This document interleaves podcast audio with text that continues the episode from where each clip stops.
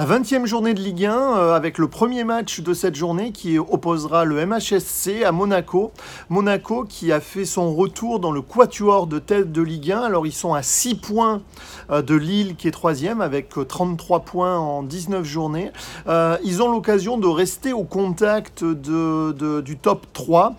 C'est une saison un petit peu particulière pour Monaco qui est aussi puissante et impressionnante par sa façon de marquer des buts et d'attaquer que euh, euh, assez illisible de par la fragilité de sa défense et sa propension à prendre beaucoup de buts. Monaco qui aurait un gros coup euh, à faire en, gagnant contre Montpellier. Montpellier qui a mal fini euh, la série des matchs allés avec euh, une défaite à Marseille et un nul décevant à domicile contre Nantes.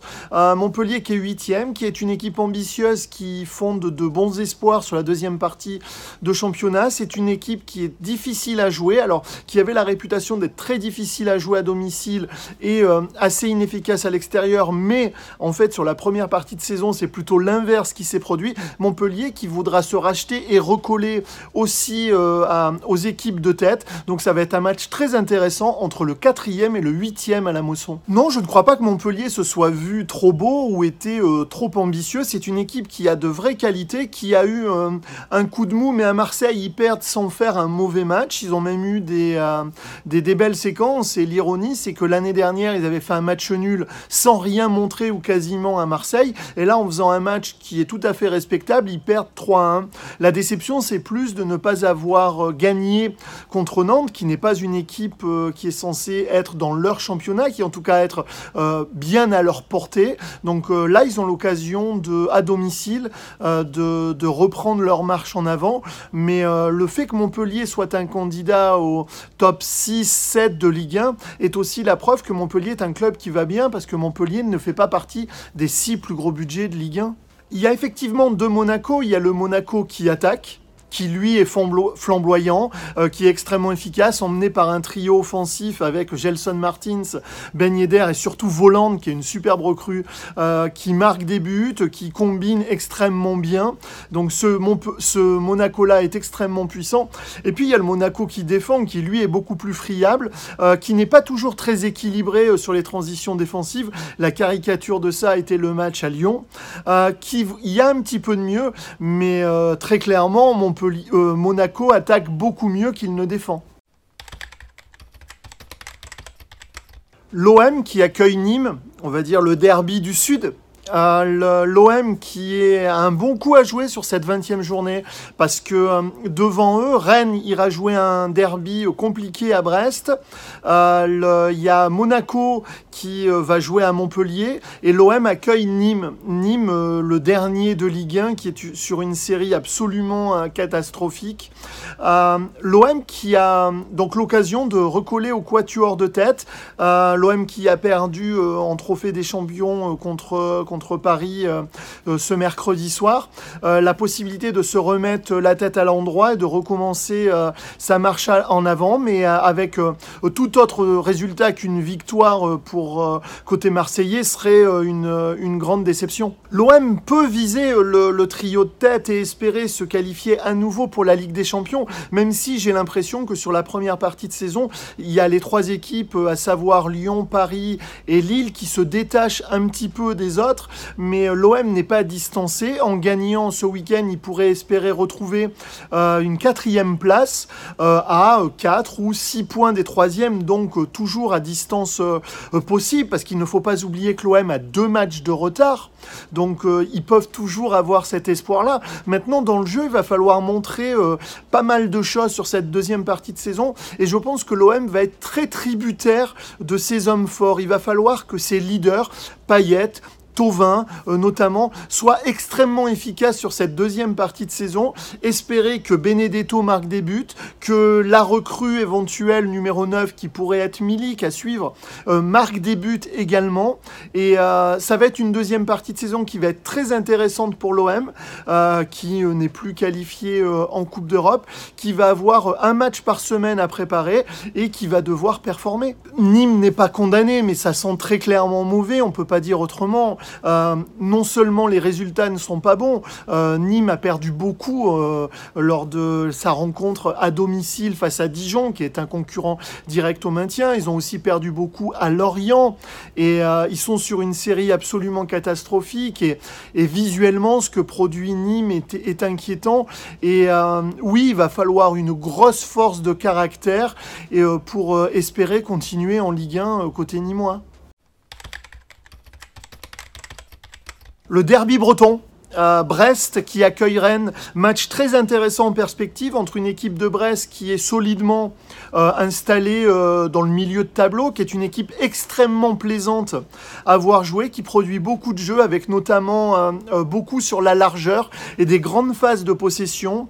Il est très fréquent du côté de, de Brest que, que par exemple ce soit Perrault qui centre d'un côté et que ce soit Pierre Gabriel qui reprennent de l'autre. Enfin, c'est ça donne des signes quand un latéral euh, euh, centre et que c'est un autre latéral qui a la réception. Brest, qui est une des équipes les plus agréables à voir jouer euh, en Ligue 1, qui accueille Rennes, Rennes cinquième, qui a eu une passe, une passe très difficile, on va dire entre sur le mois de octobre-novembre, qui revient bien, qui est cinquième avec à 6 points de la troisième place, qui va devoir afficher ses ambitions.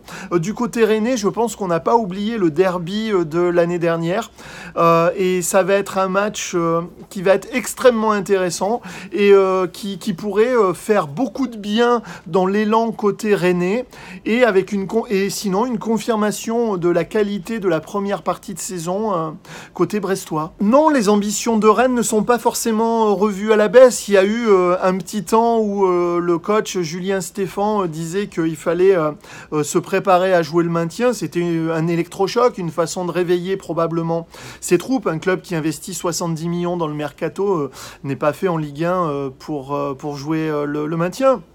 Et ils sont bien revenus sur la fin de saison, bien revenus. Alors, c'est-à-dire qu'ils ont gagné des matchs comme contre Marseille ou contre Lorient sans forcément briller, mais ils sortent d'un match extrêmement convaincant, en tout cas 75 minutes vraiment convaincantes contre l'Olympique lyonnais, même si le résultat, euh, au final, ils n'ont pris qu'un point, euh, la qualité de ce qu'a montré euh, Rennes pendant 75 minutes, je suis pas loin de penser que c'était leur meilleur match du début de saison et qu'ils vont pouvoir s'appuyer sur ça si au niveau comptable ça n'a pas été une grande satisfaction pense qu'au niveau du jeu, Rennes a trouvé beaucoup de certitudes.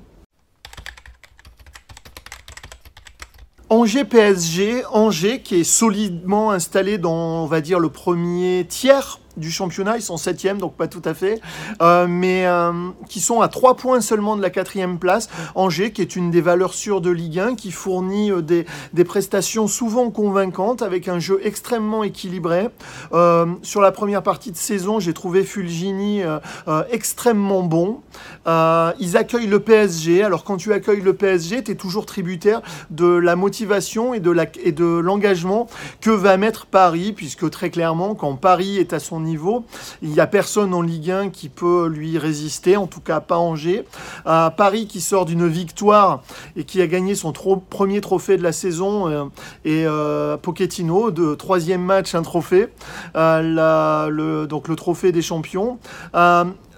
J'ai pas encore vu la patte Pochettino du côté de, Paris. Ça va se faire avec les semaines. De toute façon, l'idée de Paris, c'est toujours rester euh, euh, en tête en Ligue 1, en tout cas à portée de fusil de Lyon, et, euh, de, continuer à avancer, de préparer la, la confrontation pardon, face au Barça en, en Ligue des Champions. Il n'y a pas encore de patte Pochettino. On peut voir qu'il va y avoir une concurrence entre Icardi et Keane. Maintenant, Keane avait aussi joué parce qu'Icardi était euh, indisponible. Icardi a montré euh, euh, qui était Icardi lors du trophée des champions, c'est-à-dire que c'est quelqu'un qui va toucher 15 ballons ou 20 ballons maxi dans un match, mais qui va se procurer trois occasions et marquer un but. C'est cette patte-là. c'est une patte qui est extrêmement efficace en championnat. C'est un joueur qui marque toujours beaucoup en championnat, dont certains pensent qu'il peut peut-être avoir du mal dès qu'arrive le très haut niveau, comme le Final 8 l'année dernière ou les gros matchs de Ligue des Champions. Donc ça, c'est à suivre. Après, maintenant, la patte Pochettino, ce qu'on peut dire, c'est que lui, le positionnement de, de Verratti porté plus haut est un de ses choix et qui sera jugé sur la durée comme les autres. Mais en tout cas, il apporte, j'ai l'impression, de la nouveauté du côté du PSG. Nantes lance Nantes qui est euh, à 3 points euh, des barragistes à la 17e, 17e, position, qui accueille le Racing Club de Lens qui est euh, installé dans la première partie de tableau après une première partie de saison très convaincante, même si les 2-3 derniers matchs ont été un petit peu plus difficiles. Nantes qui reste sur deux matchs nuls. un à domicile, euh, contre Rennes, le derby, et l'autre euh, à, l'extérieur contre Montpellier. C'est un bon point pris à Montpellier. Et si euh, Nantes avait énormément été très compact contre, Rennes, ils ont montré pas mal de, choses contre Montpellier. Le match à Montpellier, j'imagine qu'il est qui doit euh, euh, être sujet à pas mal d'espoir euh, du côté du coach et de l'environnement nantais parce que le FC Nantes avait fait plutôt un bon match à, Montpellier. Nantes n'est qu'à 3 points de Dijon, donc il va falloir gagner des matchs parce que avec la victoire à 3 points et le match nul à 1 point, on n'avance pas très vite. Dijon et Saint-Étienne sont là aussi pour en témoigner. Donc il va falloir gagner, donner un nouvel élan côté nantais si on veut pas vivre une saison euh, euh, tendue. Euh, alors déjà que c'est tendu dans les coulisses et dans l'extra sportif du club, il faudrait pas que sportivement ça continue à être tendu du côté nantais. Nice-Bordeaux. c'est un match de milieu de tableau. c'est Nice, le 13e, très décevant. Euh, qui accueille Bordeaux, euh, le dixième, qui est décevant. Euh, c'est un match pour lequel, footballistiquement, il y, a pas mal de choses à craindre parce que les dernières prestations niçoises n'étaient vraiment pas convaincantes et n'étaient pas enthousiasmantes. Bordeaux est une équipe qui va un petit peu mieux. Euh, depuis sa dernière victoire contre Lorient, même s'il y aurait beaucoup à dire sur le contenu. Bordeaux qui se déplacera encore sans Atem Benarfa, qui est euh, euh, la, la patte créative des Girondins. Bordeaux a l'occasion euh, de, s'installer euh, euh, plus confortablement au milieu de tableau en cas de bons résultats à Nice. Et du côté de Nice, il va falloir retrouver un nouvel élan que le changement de coach n'a pas déclenché. nice, c'est une déception. Oui, sur la première, après le mercato et sur la toute première partie de la saison, on pouvait fonder des espoirs sur l'OGC Nice qui même, sans bien jouer, arrivait à marquer des points. C'était le cas euh, euh, contre Lens en ouverture. Ils ont gagné aussi à Strasbourg. Ils avaient une efficacité offensive, notamment euh, dans la complémentarité Guiri-Dolberg qui leur permettait de masquer certaines faiblesses. Sauf que les mois passant, les faiblesses ont été de plus en plus importantes. Et oui, Nice est peut-être la plus grosse déception de cette première partie de saison. si on met en rapport les efforts financiers, les espoirs qu'avait suscité l'OGC Nice et le rendu qui est extrêmement décevant, que ça soit sportivement et comptablement. Strasbourg-Saint-Etienne, c'est le 15e qui accueille le 16e de Ligue 1. C'est deux équipes qu'on n'attendait pas forcément à, ce niveau-là euh, de classement, euh, qui sont sur des dynamiques euh, qui sont assez différentes. Strasbourg est sur une dynamique où ils sont en progrès depuis quelques matchs. ils, étaient, ils ont longtemps été relégables et se sont relevés au classement avec des résultats favorables. Saint-Etienne, qui est une équipe qui n'a plus gagné, qui n'a gagné qu'une fois euh, depuis euh, la quatrième journée.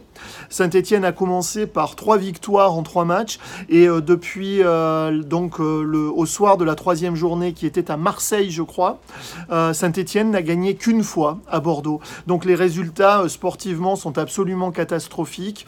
Il y a eu une série de matchs nuls qui ne te permet pas, malheureusement pour les Stéphanois, d'avancer au classement puisque tu ne prends qu'un point.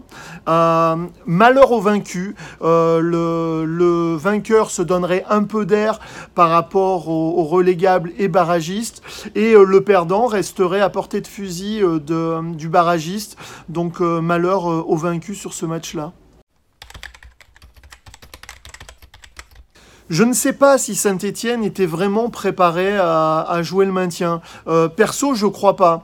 Euh, on peut parler de transition, on peut parler euh, de d'années pour reconstruire, mais, mais sportivement, depuis l'arrivée de, de, Claude Puel, donc il y a 15 mois, les résultats sont catastrophiques.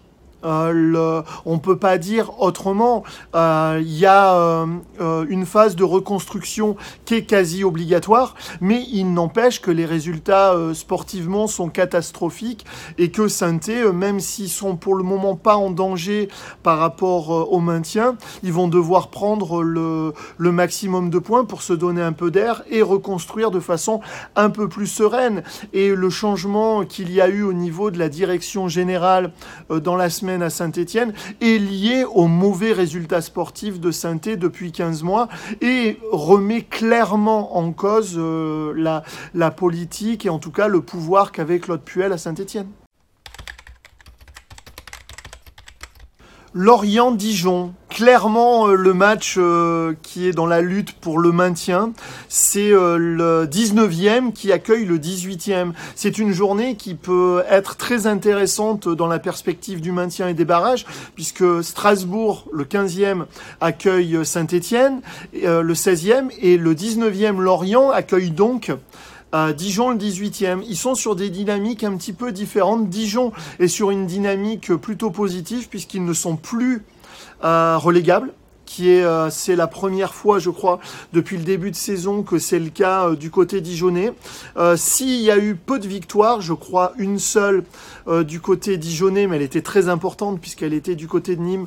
depuis le changement de coach avec l'arrivée de David Linares, les résultats sont plutôt quand même positifs puisque ils sortent d'un match nul à Reims, ils sortent d'un match nul aussi à domicile contre l'OM.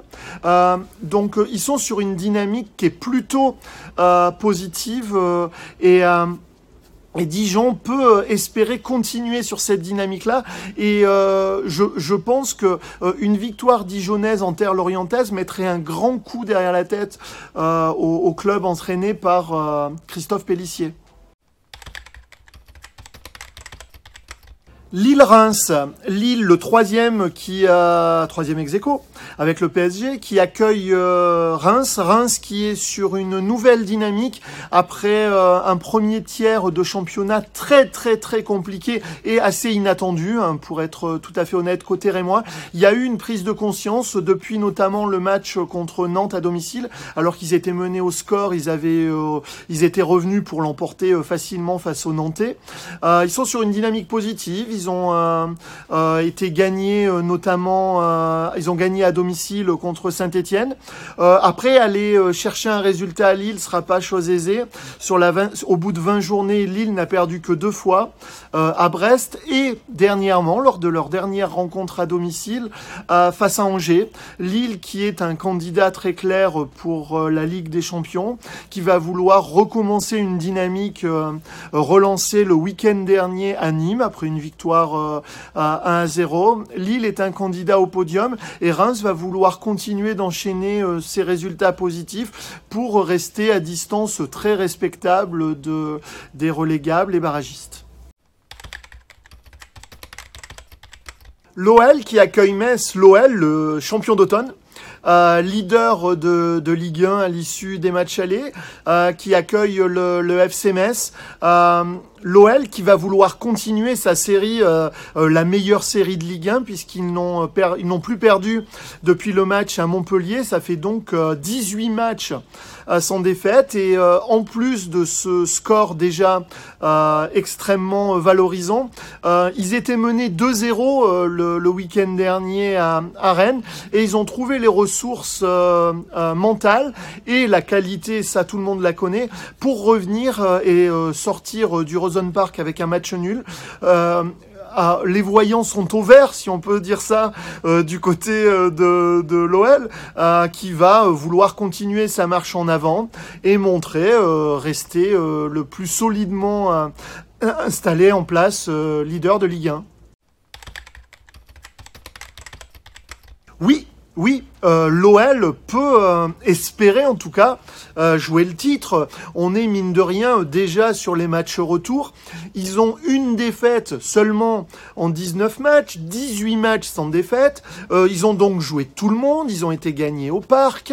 ils sont sur une série qui est bien. Et en plus de ça, ils ont un une dynamique euh, sportive euh, et des transitions entre le milieu et euh, l'attaque qui est, qui est vraiment la meilleure de Ligue 1. Le milieu de terrain de l'OL est le meilleur de Ligue 1.